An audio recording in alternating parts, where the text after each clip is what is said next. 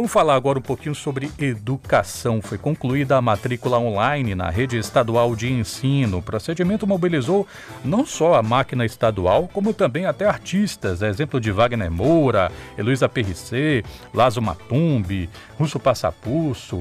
E a gente vai conversar um pouquinho sobre o que foi esse processo com a secretária da Educação do Estado da Bahia, Adélia Pinheiro. Muito boa tarde, secretária. Bem-vinda aqui ao nosso estúdio.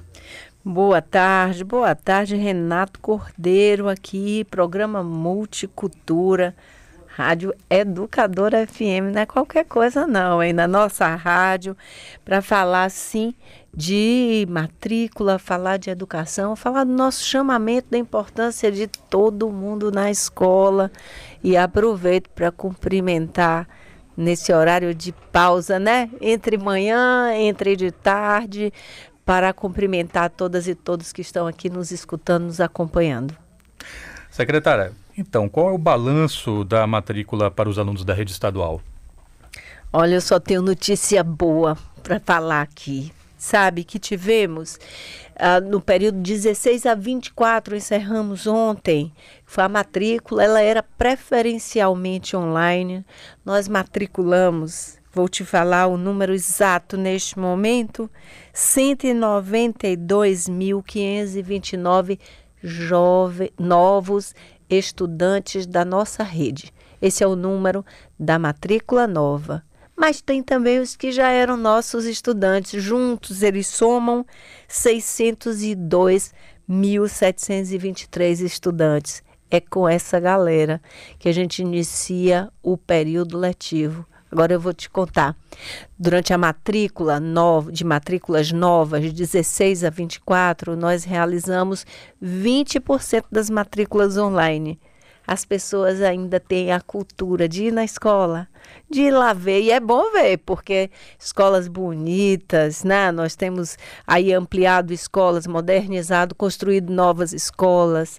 Nossas escolas estão, além de modernas na sua estrutura, uma boa parte delas hoje conta com piscina, quadra coberta, quadra descoberta e outras oportunidades para o desenvolvimento do processo formativo, como laboratórios, auditório. Então, é um conjunto de espaços feitos exatamente para apoiar o processo educativo ocorrendo dentro da escola. E é para essa rede que nós, nós nos preparamos para receber esses mais de 602 mil estudantes para, ao longo de 2023, processo formativo fervilhante dentro das nossas escolas. Ah, é claro que ainda temos um programa amplo que apoia o estudante, seja de bolsa presença, bolsa monitoria, né? oportunidades que chegam na família e ao estudante para apoiá-lo na que chamamos permanência qualitativa no ambiente escolar. Isso é tudo de bom. Falar disso é tudo de bom, viu, Renato?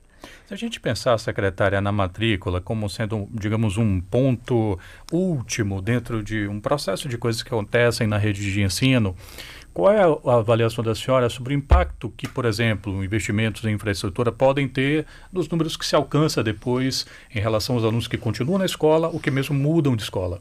Efetivamente, quando nós falamos da adesão e permanência do estudante na escola, quando falamos também de um processo formativo de qualidade, a, a qualidade da estrutura física é um dos eventos, um dos determinantes, vamos dizer, mas não é o único. Nós também tratamos da valorização de professores e atualmente, de forma muito intensa, estamos assumindo né, o compromisso do piso do magistério, mas também é, cuidando para que uh, o piso do magistério esteja uh, na nossa pelo nosso governo assumido, mas também com a responsabilidade que é necessária para fazer isso. A, também a formação continuada, como a formação inicial de professores, é importante, faz parte do processo de valorização. Teremos esse ano como. como vamos dizer, novas ações, um programa de valorização que envolve também a participação uh, da SECT e da FAPESB como parceiros desse processo. Então, valorização de professor é um elemento importante, valorização e protagonismo juvenil, quer dizer, trazendo o estudante para o centro do processo formativo que é dele, com a participação de toda a ambiência da escola, insumos, a gestão operacional das escolas também feita com qualidade e oportunidade, a formação de diretores e coordenadores pedagógicos fazendo parte da equipe de trabalhadores de educação. Então, são todos elementos. A alimentação escolar, né, como também a saúde escolar, são mais outros determinantes do processo de permanência qualitativa do estudante na escola e também de qualidade dos seus processos formativos. Eu estou conversando com a secretária Adela Pinheiro, titular da pasta da Educação, falando um pouquinho sobre as matrículas, mas eu gostaria de uh, trazer outros assuntos que também são ligados à pasta da Educação.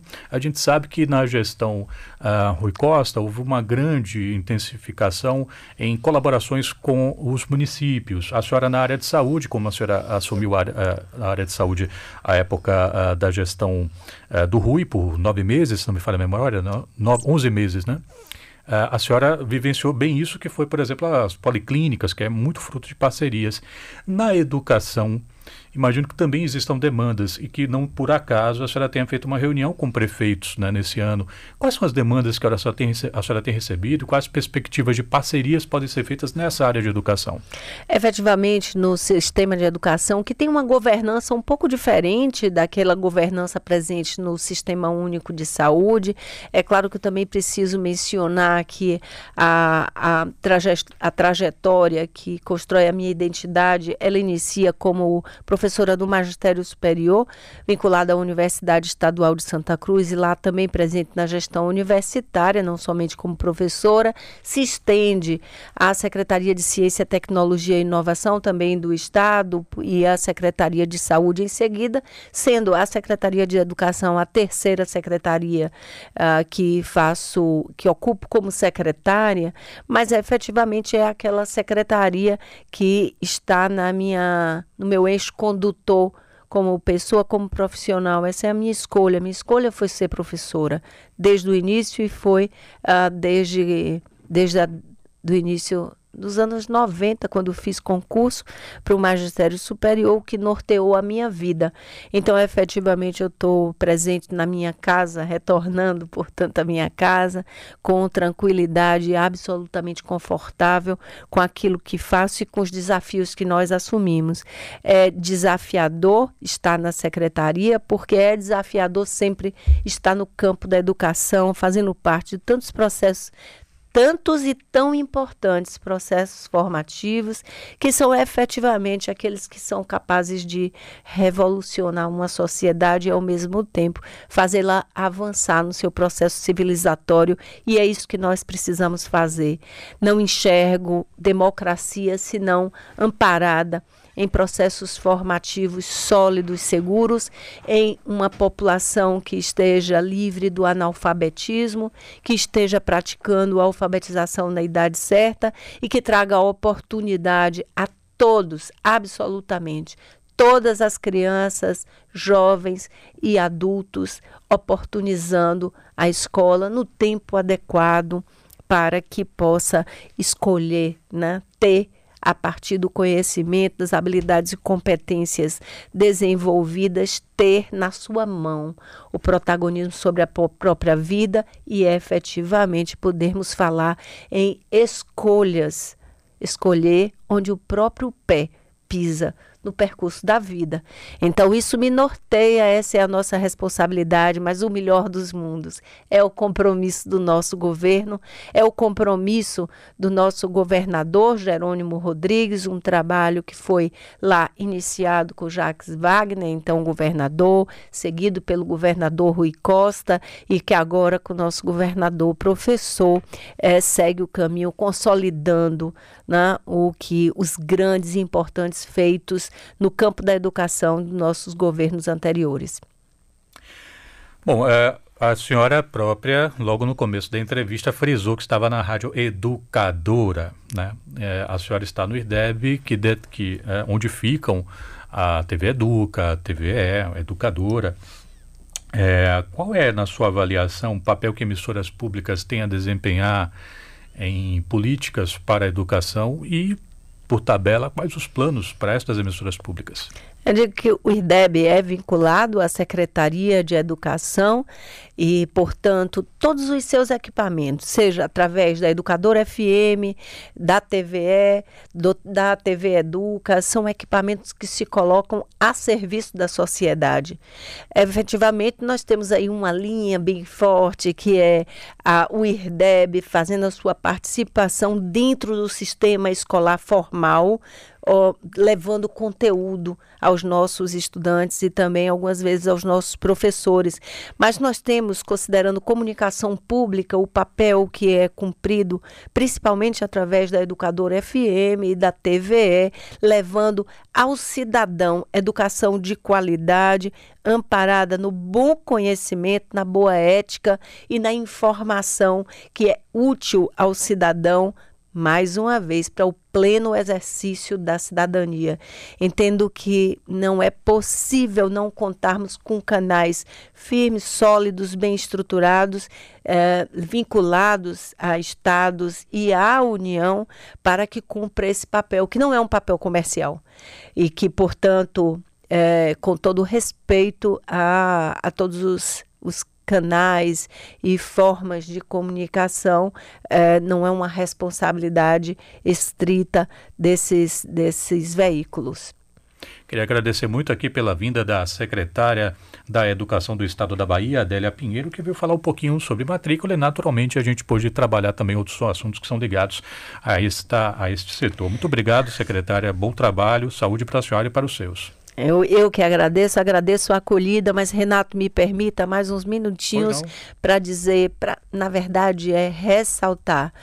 Nós concluímos o período de matrícula, principalmente matrícula online, no dia 24. Entretanto, voltando a dizer que o lugar do jovem é na escola, que o que defendemos é todo mundo na escola. Você aí que não fez matrícula, mas que é um estudante, precisa seguir nos seus estudos, está convidado. E seu lugar está garantido, procure a escola, a escola mais próxima da sua casa, aquela que oferta a oportunidade para seus estudos, para fazer a sua matrícula a qualquer tempo, a qualquer tempo. Só que não mais online. Agora é presencial, tem que ir na escola, leve seus documentos, não perca a oportunidade.